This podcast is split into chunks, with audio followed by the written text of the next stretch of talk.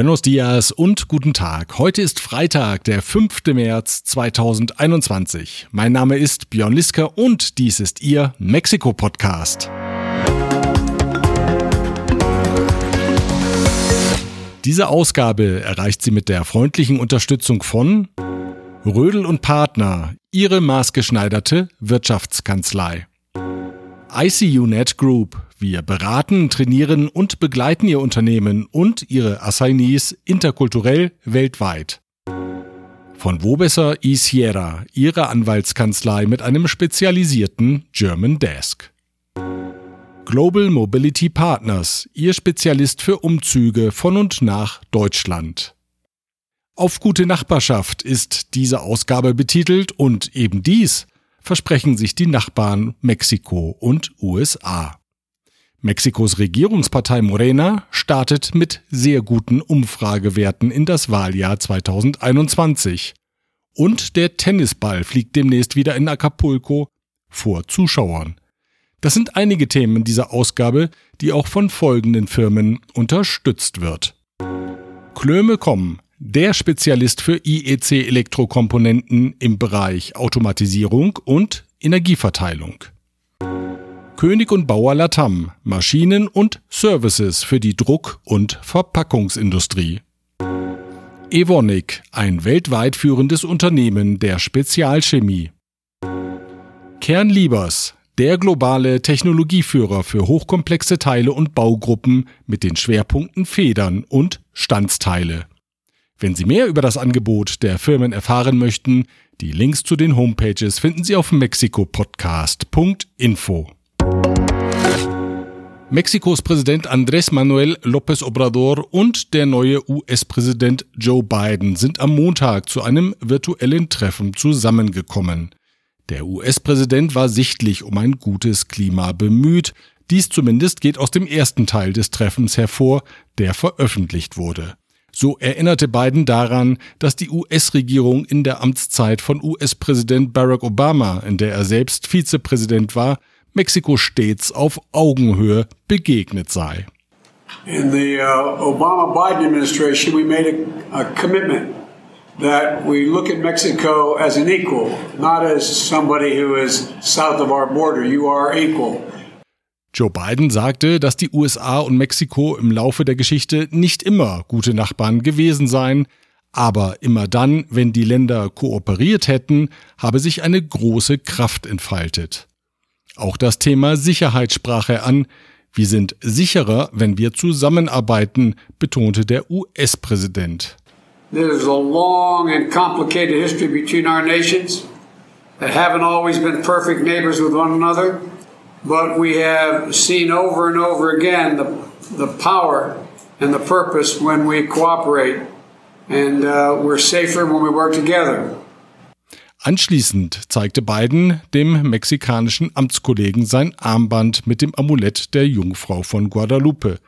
Dies, so erklärte er, habe sein Sohn Bo getragen, als er verstorben sei. López Obrador nutzte die Vorlage für einen kurzen Exkurs über die Seele der mexikanischen Nation. Die Jungfrau von Guadalupe sei ebenso identitätsstiftend wie der liberale Präsident Benito Juárez, erklärte er, nicht ohne hinzuzufügen, dass Benito Juárez der beste Präsident gewesen sei, den das Land je gehabt habe.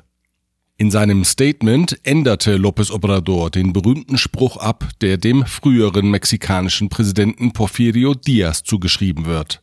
Der hatte gegen Ende des 19. Jahrhunderts geklagt, leider sei Mexiko fern von Gott, aber nah an den USA. López Obrador sagte nun, heute sei Mexiko Gott recht nah und zum Glück auch von den USA nicht weit entfernt. Denn die Integration berge große Chancen, so etwa wenn es darum gehe, sich gegen erstarkende andere Weltregionen behaupten zu können. Porfirio Díaz decía, pobre México, tan lejos de Dios y tan cerca de Estados Unidos. Yo ahora puedo decir, bendito México, tan cerca de Dios y no tan lejos de Estados Unidos.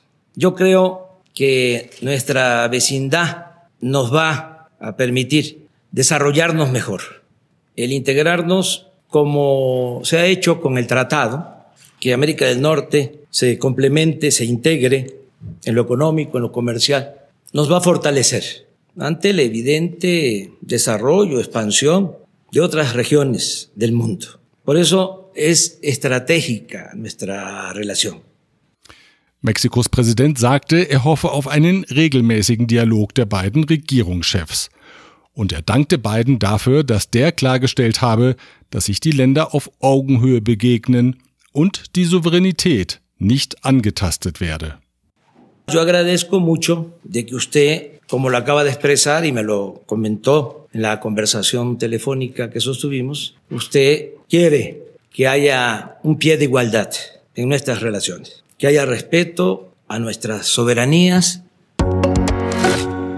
Nicht erfolgreich war López Obrador mit seiner Bitte, die US-Regierung möge Mexiko Impfstoff gegen das Covid-19-Virus abgeben. Schon bevor das virtuelle Treffen der beiden Präsidenten stattfand, hatte Bidens Pressesprecherin Jennifer Psaki im Weißen Haus mitgeteilt, bei den Impfungen gelte das America First Prinzip. Anschließend könne man gerne darüber reden, andere Nationen zu unterstützen. The administration's focus is on ensuring that every American is vaccinated. Uh, and once we accomplish that objective, we're happy to discuss uh, further steps beyond that. Im privaten Teil des Austausches ging es dem Vernehmen nach auch um Themen wie die Sicherheitskooperation und die Migration. Joe Biden ist bemüht, sich einerseits als Verfechter der Menschenrechte zu präsentieren, andererseits kann er aber Bilder nicht gebrauchen, die neue Karawanen von Migranten aus Zentralamerika in Richtung USA zeigen. In den von Gewalt und Korruption beherrschten Ländern dürfte die Hoffnung wachsen, dass der neue US-Präsident sie über kurz oder lang ins Land lassen wird.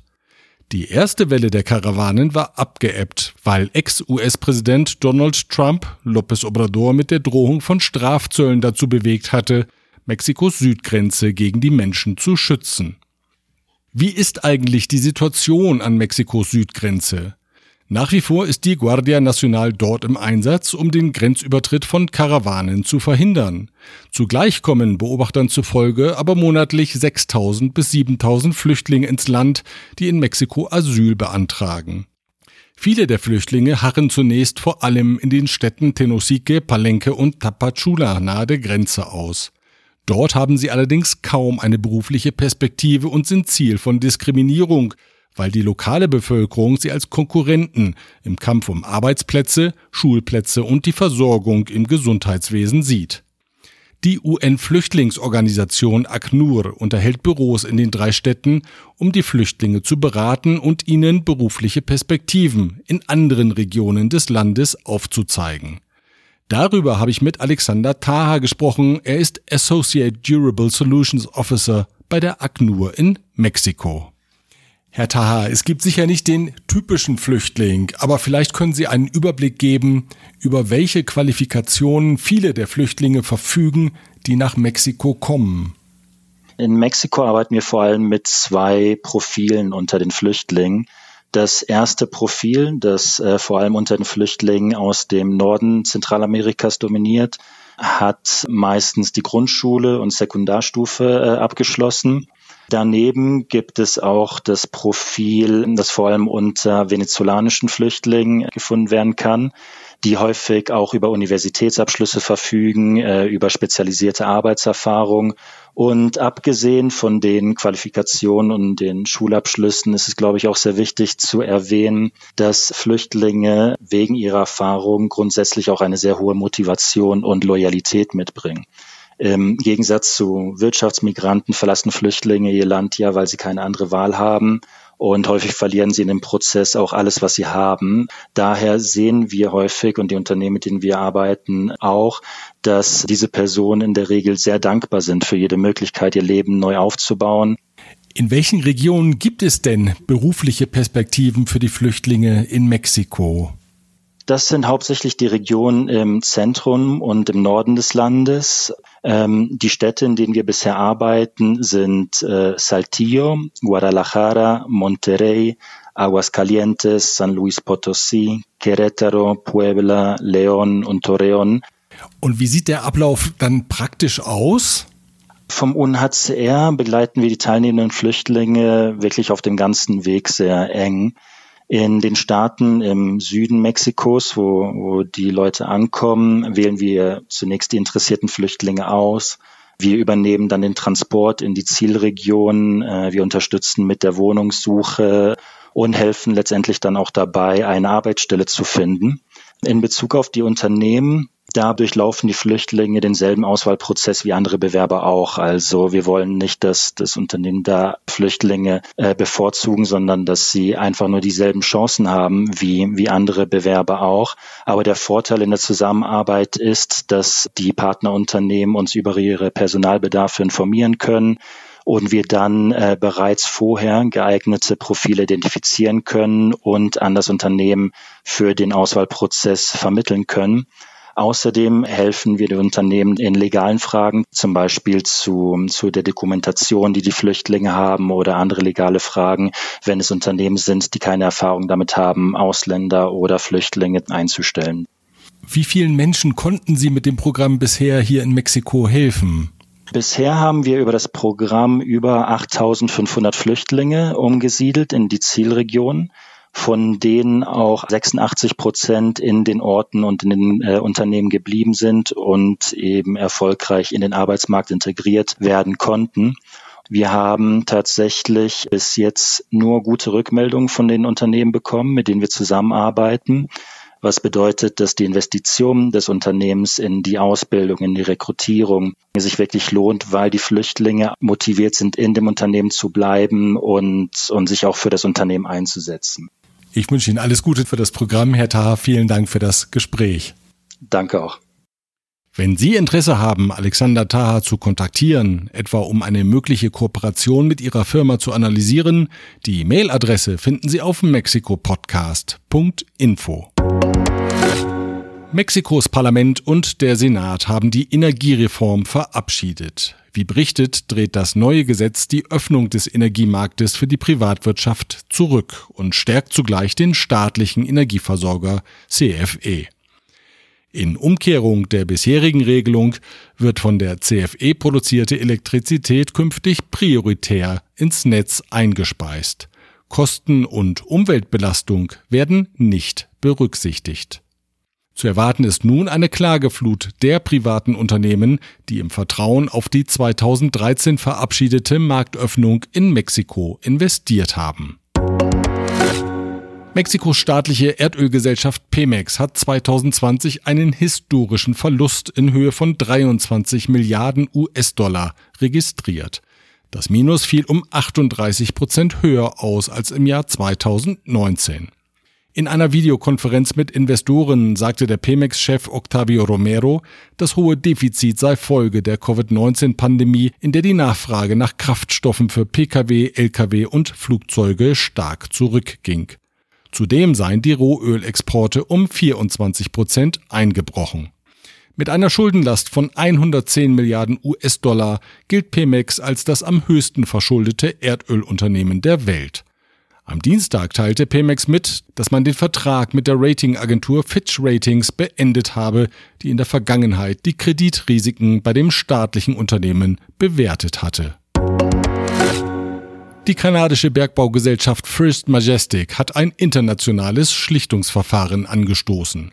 Das Unternehmen wehrt sich gegen eine Steuerforderung des mexikanischen Finanzamts in Höhe von 500 Millionen US-Dollar.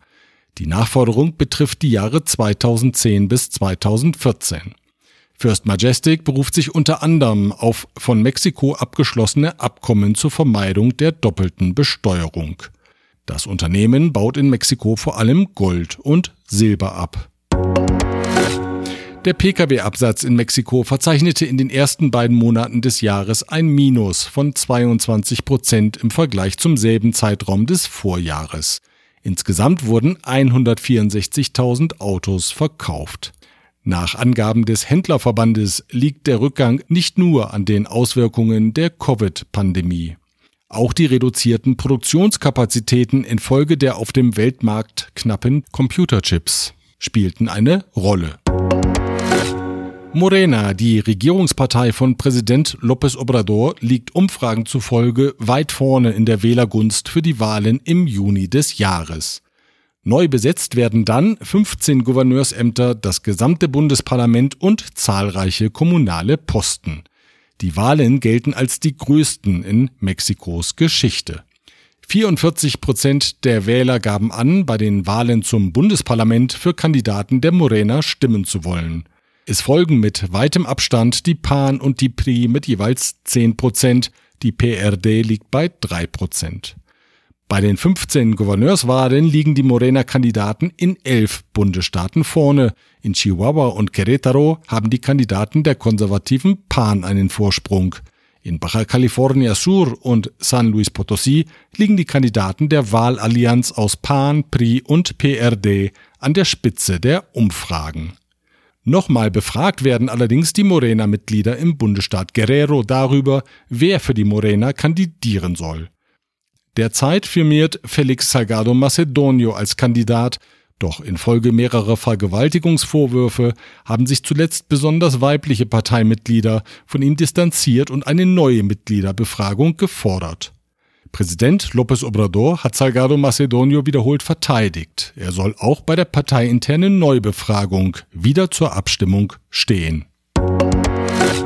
Der Covid-19-Experte der Regierung, Staatssekretär Hugo López Gatell, ist nach fünftägiger Behandlung aus dem Krankenhaus entlassen worden.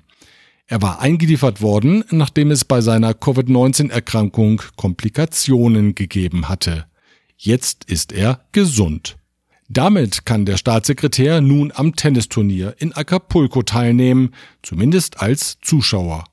Denn das Vorlegen eines negativen Covid-19-Tests ist Voraussetzung, um dem Spielgeschehen bei dem Traditionsturnier zu folgen, das in diesem Jahr vom 15. bis zum 20. März in der Stadt am Pazifik stattfindet. Wer allerdings auf Fiestas hofft oder Autogrammkarten unterschreiben lassen möchte, der kann zu Hause bleiben. In diesem Jahr soll alles eine Nummer kleiner und vor allem ruhiger werden, kündigten die Organisatoren an. Filmfreunde können sich auf einen neuen Film des mexikanischen Regisseurs Alejandro González Iñárritu freuen. Allerdings dauert es noch, bis der Film fertig ist. Gedreht werden soll noch mindestens fünf Monate. Arbeitstitel des Films ist Limbo. Gedreht wird er in Mexiko-Stadt. Kurze Videosequenzen zeigen, wie González Iñárritu in der Straße Isabel la Católica im historischen Zentrum der Hauptstadt Anweisungen für den Dreh gibt. Gefilmt wird auch im Chapultepec-Schloss, auf dem Zocalo und in den Churubusco-Studios. Es ist das erste große Filmprojekt des Oscar-Preisträgers in seiner Heimatstadt nach dem Erfolgsfilm Amores Perros, mit dem der Regisseur im Jahr 2000 international berühmt wurde. Über den Inhalt von Limbo ist kaum etwas bekannt. Das Filmteam musste eine Verschwiegenheitsklausel unterschreiben. In der vergangenen Ausgabe hatten wir an dieser Stelle auf die mexikanische Beteiligung bei der Berlinale hingewiesen. Und tatsächlich ist ein mexikanischer Beitrag ausgezeichnet worden. Der Film Una Película de Policías von Alfonso Ruiz Palacios erhielt den Silbernen Bären. Die Jury lobte die innovative und mutige Machart des Films, der die Grenzen zwischen Realität und Fiktion verschwimmen lasse. Una Película de Policías erzählt die Geschichte von Teresa und Montoya, die aus Familientradition in den Polizeidienst eintreten und schnell feststellen, dass die Wirklichkeit wenig mit ihren Vorstellungen zu tun hat. Im Juni wird der Film in Berliner Kinos zu sehen sein. Soweit der Überblick aus Mexiko. Wir hören uns wieder am nächsten Freitag. Bis dahin.